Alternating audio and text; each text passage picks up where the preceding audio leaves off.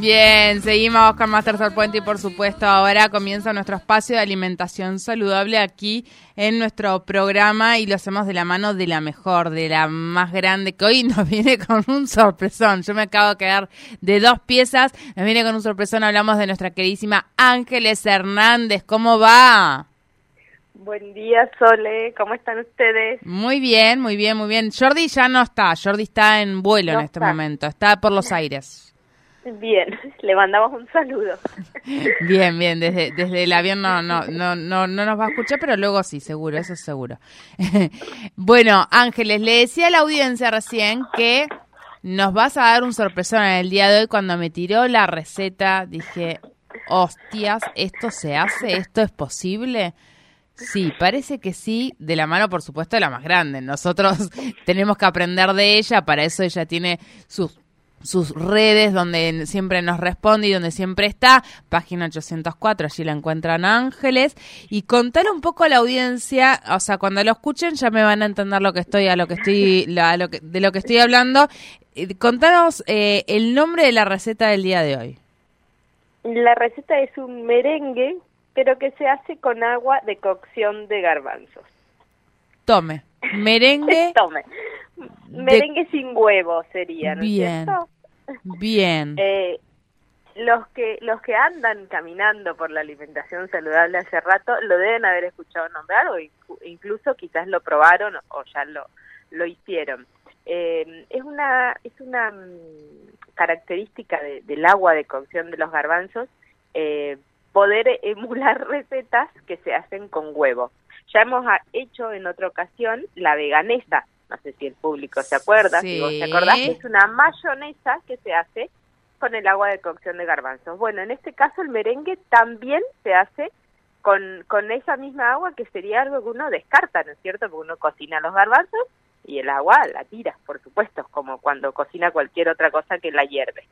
En este caso, lo que sucede es que durante la cocción eh, de esta legumbre en particular se desprenden al agua un montón de almidones que luego eh, cumplen una función similar a la que hace la albúmina de la clara, que es la posibilidad de captar el aire, ¿no es cierto? De capturar el aire y poder dar esta textura aireada al merengue. Hay algunas particularidades que hay que tener en cuenta. Es muy fácil realmente de, hacer y, incluso, como digo, es con un producto que en realidad íbamos a descartar. Pero primero, no poner sal al agua de cocción que por lo general yo nunca pongo sal a ningún agua de cocción, pero hay gente que tiene esta costumbre de salar el agua en la que va a cocinar. Hay un mito en relación, te hago ahí una interrupción, perdón Ángeles, hay un mito en relación a la sal en la cocción que tiene que ver, por ejemplo, cuando uno sala cuando estoy hirviendo verduras, a mí me, o sea, son creencias y mitos, supongo, y no tiene nada que ver, pero bueno, vos me desasnarás.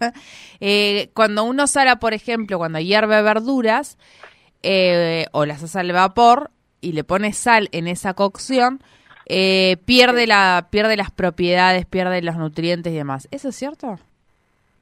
Em, no, hay como matices igual, no, no es, del todo cierto, pero ¿qué sucede con la sal? En el caso, como vos decís, de, mm. las verduras. La sal, cuando uno sala cualquier medio acuoso, se produce el proceso de osmosis. Lo estudiamos en la secundaria, ¿no es cierto? Entonces, eh, sale agua del, del medio que está menos saturado hacia el que está más saturado para lograr un equilibrio nuevamente. Eso sucede en nuestro cuerpo con las células y sucede con los vegetales. Entonces, ¿qué va a pasar?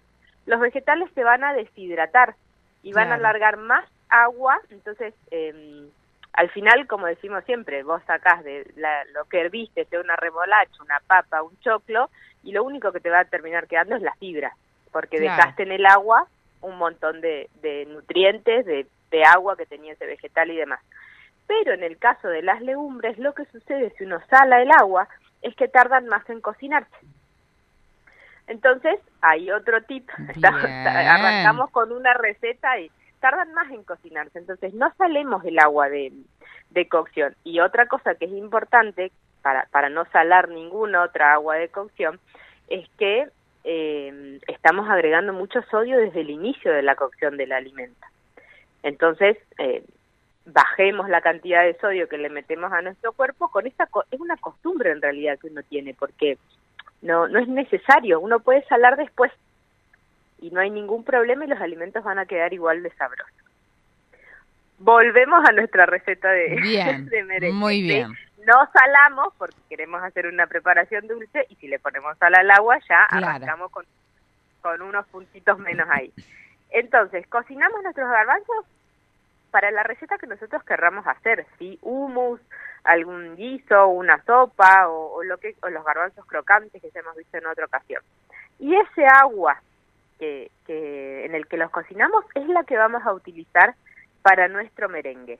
Hay que esperar que se enfríe, idealmente esperar que se enfríe con los garbanzos dentro, porque eso va a hacer como que quede un poquito más gelatinosa el agua y nos ayuda a nuestra preparación. Y después, al igual que en la receta de merengue tradicional, usamos la misma proporción de agua de cocción que de azúcar. Por ejemplo, una taza por una taza, 100 centímetros cúbicos por 100 gramos, ¿sí? Es, partes iguales. Primero lo que hay que hacer es poner a batir ese agua solita, sin el azúcar, hasta que espume. Y espuma literalmente como las claras. lo chequeé, lo probé, me tomé ahí una horita yo para hacer toda esta cuestión, lo tengo todo en fotos, así que después se lo voy a compartir. Espuma como las claras. Una vez que montó, como se dice en la jerga culinaria, ahí empezamos a agregar, siempre batiendo el azúcar en forma de lluvia. Yo lo probé con azúcar integral orgánica, que es la más parecida al azúcar blanca. No llegué a probarlo con mascabo, pero yo creo que funcionaría igual.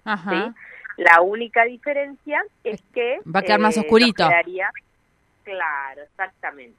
Quedaría más oscuro. Entonces agregamos el azúcar en forma de lluvia, siempre batiendo, y lo dejamos batiendo otro rato más, ¿sí? Tenemos que tener una batidora que se la banque, eso es importante, porque vamos a estar batiendo un rato largo. Bien. Y lo que hacemos después es, con este merengue, si nosotros nuestra idea es, por ejemplo, decorar un lemon pie, ¿sí? Em, lo que hacemos es agregarle una cucharadita de cremor tártaro, ¿sí? Porque eso nos va a ayudar a que mantenga la textura y, y mantenga el aire. Si no, lo que, con el paso de las, de las horas se nos va a empezar a bajar y podemos decorar, manguear, hacer lo mismo que hacemos con el otro merengue. Ah. Y si no, lo que podemos hacer también es secarlos para hacer los merenguitos secos. Ah, mirá, también funciona. también funciona. Lo disponemos en una placa con un papel manteca o alguna de estos de estas láminas antiadherentes y los secamos en el horno. Ahí también paciencia, porque como con el merengue francés sucede lo mismo, va a estar en el horno a 100 grados, que es un horno muy, muy bajito, casi apagado, por lo menos unas tres horas, porque lo que hacemos es deshidratar el producto para que justamente quede seco y crocante. Yo ya lo testé, convidé merenguitos secos a varias personas y le dije, ¿qué es esto? Merengue. No, no aclaré más, este, más cuestiones de cómo estaba hecho y la verdad que tuvo una recepción espectacular. Incluso lo voy a utilizar este sábado en el taller de postres con frutas ¡Esa! no se elabora con una fruta, eh, está bueno dentro de un postre poder tener un merengue que no tenga huevo, pensando en estas personas que o deciden no comer huevo o no pueden comerlo por alguna alergia, alguna intolerancia y demás. La verdad que es una receta que está genial. Bien, bien. Em, eh, pará, no, no, no nos dejes eh, lo del taller, queremos saber. Todo esto te lo vamos a estar, seguramente la audiencia te va a contactar a través de página 804 y te va a preguntar más sobre este merengue, que es un, que está chequeado todo, todo, todo, todo, nos tiró 80 tips, o sea, un montón de cosas. Además, ya saben que esta, esta receta queda en Spotify. Pero, decinos lo del taller. El taller es este sábado, nos quedan unos poquitos lugares, este, nos quedan tres lugares solamente para, para este sábado y es un taller en el que vamos a hacer postres con frutas. Epa, hoy es el día, el día Internacional de la Fruta. Mira, y además estamos en la Semana de la Dulzura. Esa. Así que viene como anillo al dedo este taller. Vamos a hacer mousses, vamos a hacer helados, vamos a hacer frutas asadas, vamos a hacer un montón de postres eh, aprovechando todas las frutas que tenemos, que incluso en esta época del año tampoco tenemos tantas, pero vamos a darle valor otra vez y a volver a poner en las mesas estas, estos postres con fruta y van a quedar espectaculares. Muy, muy bien. Para contactarte por esos pequeños lugarcitos que quedan, página 804, Ángeles. Exacto, a través de Instagram o Facebook y en Instagram también en el enlace con mi WhatsApp, así que me pueden escribir ahí por cualquier consulta que tengan, si quieren inscribirse, todavía tenemos ahí unos lugares disponibles. Muy, muy bien. O sea, eh, todos los tips que acaban de, tirarnos este merengue con agua de garbanzos que no se puede creer, que es igual al merengue que uno conoce tradicionalmente, pero saludable, sí. sí, no, no, no es para comer ahora, no. Eh, eh, Pato está acá mangueando, no, Pato, es muy temprano para merengue. Bien. Todavía no. Todavía no. Y si no, que después le cuenten todos los que van al curso que va a ser este, este sábado Ángeles. Ángeles, buen fin de semana, éxitos en este curso, ya saben, la contactan a través de página 804 y allí todavía pueden pedir algún lugarcito para este taller que va a realizar Ángeles. Beso enorme. Beso y buen fin de semana para ustedes. Igualmente. Ángeles Hernández con la alimentación saludable aquí en Tercer Puente. Hoy venía re bien, re, re bien con los tiempos y me fui al de son nueve y dos minutos. Ya lo tengo sentado aquí en el estudio a nuestro purrete digo yo, purrete, eh, Nico Naves, ¿eh? ¿Cómo va? ¿Qué tal? Bien, yo me siento a veces, me pasa a mí en, mi, en mi otro trabajo en la oficina.